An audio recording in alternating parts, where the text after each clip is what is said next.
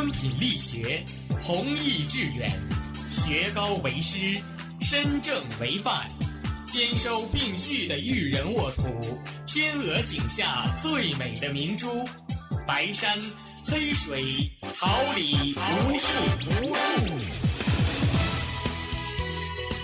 您正在收听的是哈尔滨师范大学广播电台，用声音技术生活，让声音雕刻未来。用声音技术生活，让声音雕刻未来。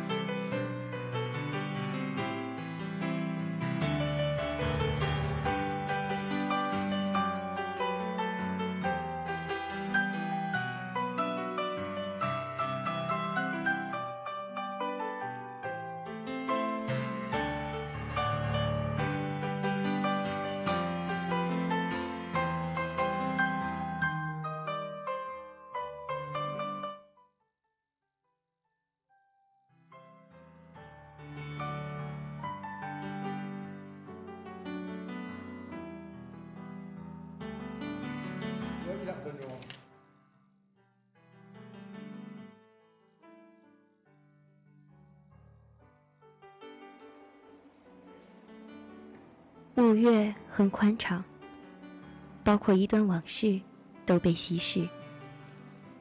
我站在五月，望见空中有整齐飞过的翅膀，朝向六月，该是幸福的六月。慢慢走动，就听见杏花挤开空气笑着，粉红的、白的纯洁的颜色，如同青春。那些走过的青春，再回首的时候，也如杏花，终究遗落在风中。它飞走了，再也不再回来。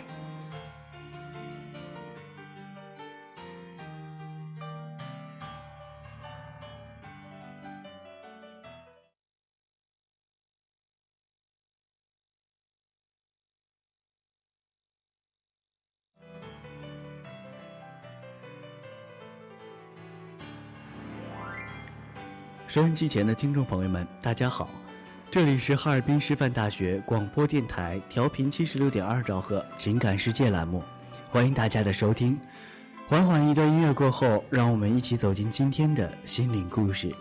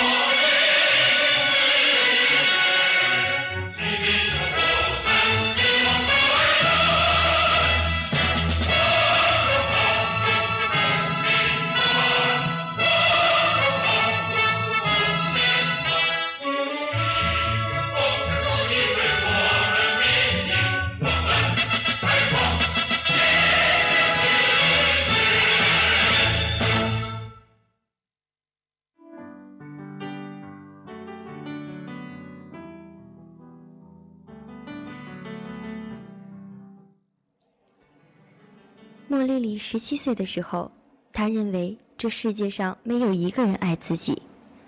莫老爸是技术员，老实木讷，不善言辞。他和莫莉莉说的话，一整天加起来也不超过三句。吃饭了，写作业去吧，早点睡。莫老妈是护士，脾气急躁，神情淡漠，除了工作，其他方面都很差劲。他抠门。不会烧好吃的菜，不会布置房间。他喜欢唠唠叨叨，却很少和莫莉莉说贴心话。他急了，还会骂莫莉莉，甚至抓起衣架朝她扔过来。莫莉莉不漂亮，皮肤微黑，一头短发还戴着牙套。她有几个朋友，可朋友们都比她光鲜亮丽，成绩也更好。尽管现状令人沮丧，莫莉莉的身体却在飞快发育。这个冬天，旧棉衣全都穿不下了。莫老妈在她的央求下，给她买了一件新棉衣。新棉衣颜色土气，过分肥大，勉强暖和地罩住了她的身体。因为只有这一件棉衣，她不敢轻易脱下来洗，脏了就用湿毛巾擦擦。再脏了，再擦擦。后来实在擦不干净了，他就在晚自习回来后，把它洗干净，脱水，晾在窗户旁。第二天，棉衣依然潮潮的，他咬牙穿上。路上气温低，棉衣结了一层薄冰。教室里气温高，薄冰融化了，冒出袅袅的热气。同学惊呼起来：“莫莉莉，你怎么在冒烟？”有人伸手摸摸他的棉衣，天哪，还是湿的！你疯了吗？坐在莫莉莉后排的男生叫顾小帅，他脱下身上的羽绒服，用一种不容拒绝的霸气口吻说：“穿我的吧，把你的湿棉衣脱下来，我帮你拿去锅炉房烘干。”他就真的脱了下来，递给他，然后穿上了他的羽绒服。她的羽绒服真暖和呀，还带着她淡淡的体温。这是莫莉莉人生中第一次明确无误的被一个男生关怀。她此刻的心情羞涩、感动、暖融融的，还荡漾着一丝丝骄傲。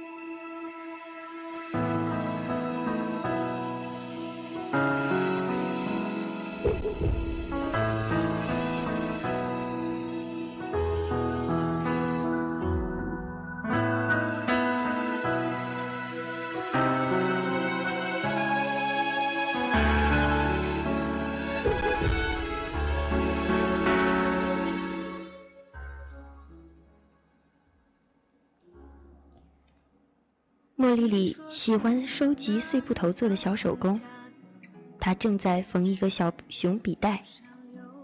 作为答谢，笔袋缝好以后，他把它送给了顾小帅。顾小帅捧着笔袋，很是惊喜：“这是你自己做的吗？好特别啊！”莫莉莉从小到大很少听到赞美，她美美的咀嚼了一整天。一来二往。莫莉莉和顾小帅逐渐的熟悉起来，他知道了他的星座是白羊座，最喜欢的食物是蛋糕，理想是做动物饲养员。他也告诉他，他最向往的地方是去远方。初夏清晨，顾小帅翻进校园花坛，偷摘了一朵玫瑰花。他将玫瑰花放在莫莉莉的课桌里，还压了一张纸条。莫莉莉，你是一个特别的女孩，你的眼睛就像梅花鹿那么特别，你知道吗？莫莉莉悄悄扭头去看顾小帅，他用英语书挡住脸，一双眼睛展露在书的上方，澄澈明亮。阳光暖洋洋的洒进来，他的白衬衣笼罩着一片金色光辉。他的心里像有湿漉漉的小蘑菇，咕噜一下从泥土里钻了出来。自习课上，他们传纸条；数学考试时，他给他递答案；放学后，他送他回家；晚自习的课间，他们回到操场散步，走到梧桐树的阴影里，偶尔也会拉拉手。青春里最初的爱情。就这样开场了。又一个冬天来临，他们的小小恋情被捅到班主任那里去了。班主任知道了，父母也就知道了。顾老妈心急如焚，她向班主任问清莫老妈的单位后，径直去医院找到她，协同她杀向学校。班主任将顾小帅和莫丽丽召唤到办公室，他很沉痛。顾小帅呀，顾小帅。你这是自毁前途呀！单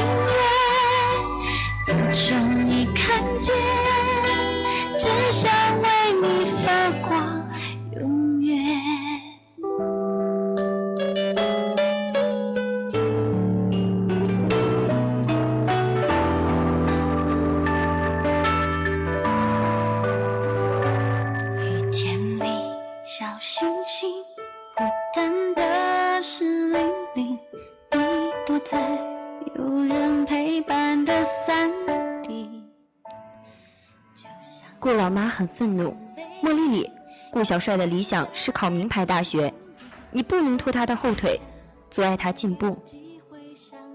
莫老妈很尴尬，她推过莫丽丽，命令她：“快给顾阿姨道歉。”莫丽丽满脸涨红，她梗着脖子，倔强地说：“我不道歉，我喜欢顾小帅，我有什么错？”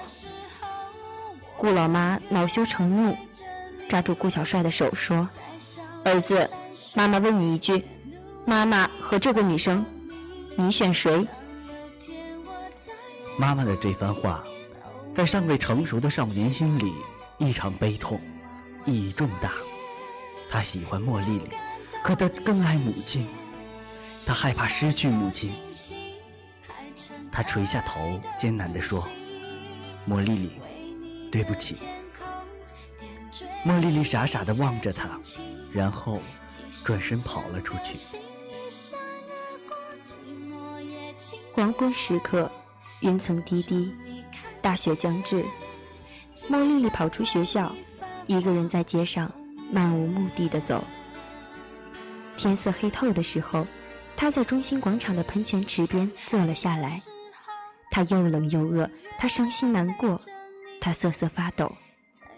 前边有一家奶茶店，他想喝一杯热腾腾的奶茶，可身上只有五毛钱。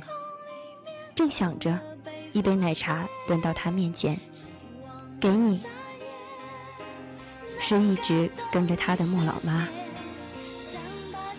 莫老妈在他身边坐下，又拉过他的一只手，捂在自己的怀里，问：“你为什么喜欢他？”莫莉莉就说了那件温暖羽绒服的事，同时她身上穿的还是去年那件棉衣。莫老妈这次没有骂他，只是叹口气，拉他走进了一家服装店，一反常态的利落大方，为他买了两件羽绒服，一件黄色，一件淡紫色。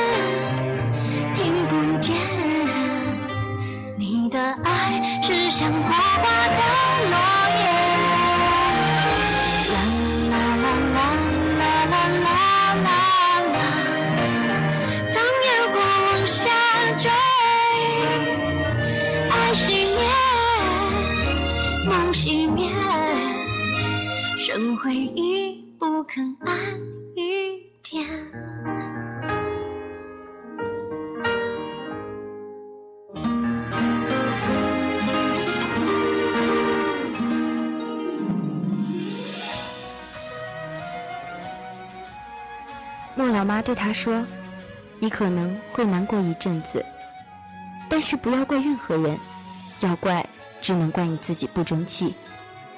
是的，只怪自己不争气。如果他的成绩也像顾小帅那么好，就没有人说他拖他的后腿，毁他的前程了。”莫莉莉决定为自己争气，她每天背 n 个单词，做 n 张试卷，抄 n 道错题。他将自己埋在了高高的习题集后面，紧着眉头，流着汗水，咬紧牙关。他的成绩一路飙升。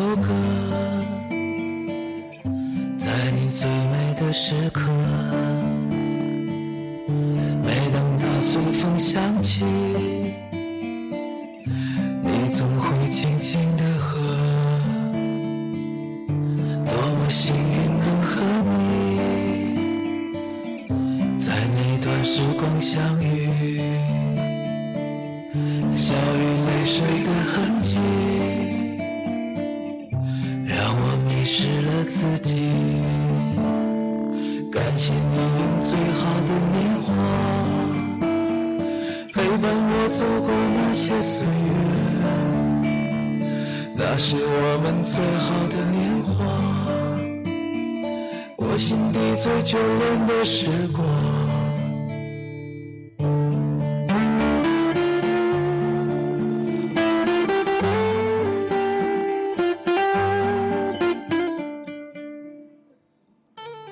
六月高考最后一门考完，顾小帅等在校门口，看到莫莉莉出来，他迎上去说：“莫莉莉。”我，这是冬天那个大雪将至的黄昏后，他和他说的第一句话。莫莉莉淡淡的看了他一眼，说：“我不想听你说话，也不想和你说话。”说着，他从他身边走了过去。高考结果下来，顾小帅果然考上了北方的名校，而莫莉莉考上的学校在西南。这是他刻意的选择，他想远离爸妈，远离家乡，远离那些寒冷的冬天和冬天里那些带给他伤心的人和事。令莫莉没有想到的是，西南的冬天也很冷，是那种雾气蒙蒙、湿漉漉的阴冷。他穿上羽绒服，戴上帽子，裹上围巾。但仍然冻得手脚冰凉，走在路上，他的胸口都冷得一阵阵发痛。他情不自禁地强烈渴望着温暖，渴望那年顾小帅的羽绒服里的那种温暖。次年春暖花开，莫莉莉的胸口不再发疼了。冬天再次来临，她的胸口又开始隐隐作痛。当她和心理系的师姐说起来的时候，师姐说：“你这是一种强迫症。既然是病，就有病因。”他想，也许他应该听一听顾小帅想对他说的话究竟是什么。大二的寒假，莫莉莉回家了。他发了个信息给顾小帅，说：“正月初三，我们在班主任家里聚会，你来吗？”顾小帅说：“我在外地参加社会实践，没买到回家的火车票。”聚会那天，所有人见到莫莉莉都大为震惊。她谈吐睿智，她蓄起了长发，她微笑的样子很美丽，她举止从容。不卑不亢。他走到校园操场，大雪初晴的天气，白白的积雪覆盖着草地，在蓝天下折射出温和耀眼的光芒。顾小帅从光芒里走过来，莫莉莉惊问：“你不是没买到火车票吗？”他笑了：“我站了一夜。”他说。我一直想跟你说对不起，我太莽撞的喜欢你，没想到反而伤害了你。我不求你原谅，只求你相信，那时我是真的喜欢你。他站了一夜，就是为了说这句话吗？莫莉莉的眼睛有点潮，她完全相信，那时他喜欢自己，真的喜欢自己。原来。他究竟有没有真的喜欢过自己？这正是他一直耿耿于怀的事啊！这才是强迫症的根源所在呀。至于伤害、原谅什么的，早已随着成长消失而去了。又一个冬天来临时，莫莉莉参加了健身班，每天一小时，跟着音乐运动。蹦跳、出汗，淋漓尽致。他尤其喜欢从健身馆慢慢走回宿舍的感觉，浑身舒畅，从头到脚、从里到外都融融的暖和。他不再害怕冬天畏惧寒冷，他也开始明白，真正的自信，不靠家庭给予，也不仰仗爱情，而是源自内心。的青春灌溉。栀子花开呀开，栀子花开呀开，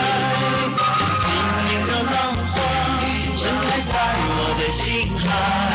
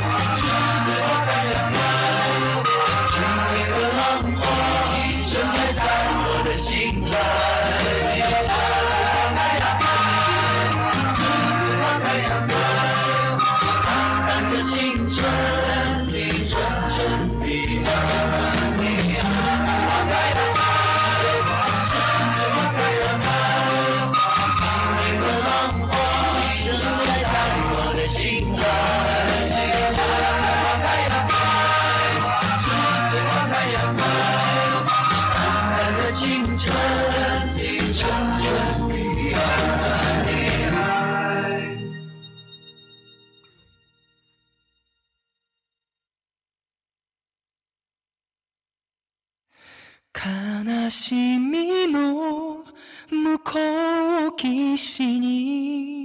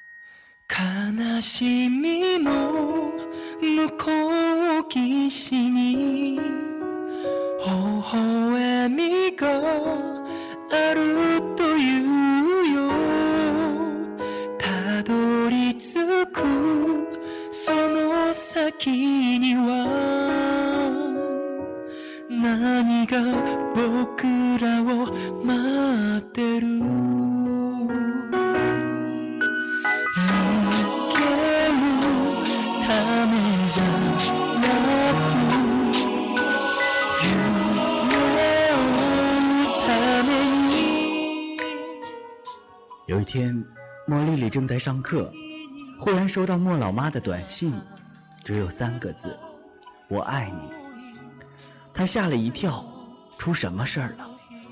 她也顾不得正在上课了，握着手机赶紧从后门溜出去，跑到走廊尽头给莫老妈打电话。莫老妈很淡定地说：“没什么，我不是正在学发信息吗？本来我想发的是，你个死丫头，这么久没打电话回来，你死哪儿去了？是不是交了男朋友了？作为护士的家属，你要是没点保护身体的常识，回来我就用衣架抽你。但是，一想到要打这么多字，我就嫌麻烦，所以干脆发个‘我爱你’算了。”莫莉莉笑了，她知道，莫老妈唠叨也好，骂她也好，对他抠门也好，拿一架扔他也好，其实本质只有一个，那就是我爱你。好了，收音机前的听众朋友们，今天的节目就到这儿了。我代表编辑欧阳之美、导播孙文丽、监制曲明月、郑文全及网络部办公室的成员，感谢您的收听，我是张宁。我是明宇，我们下周同一时间再见。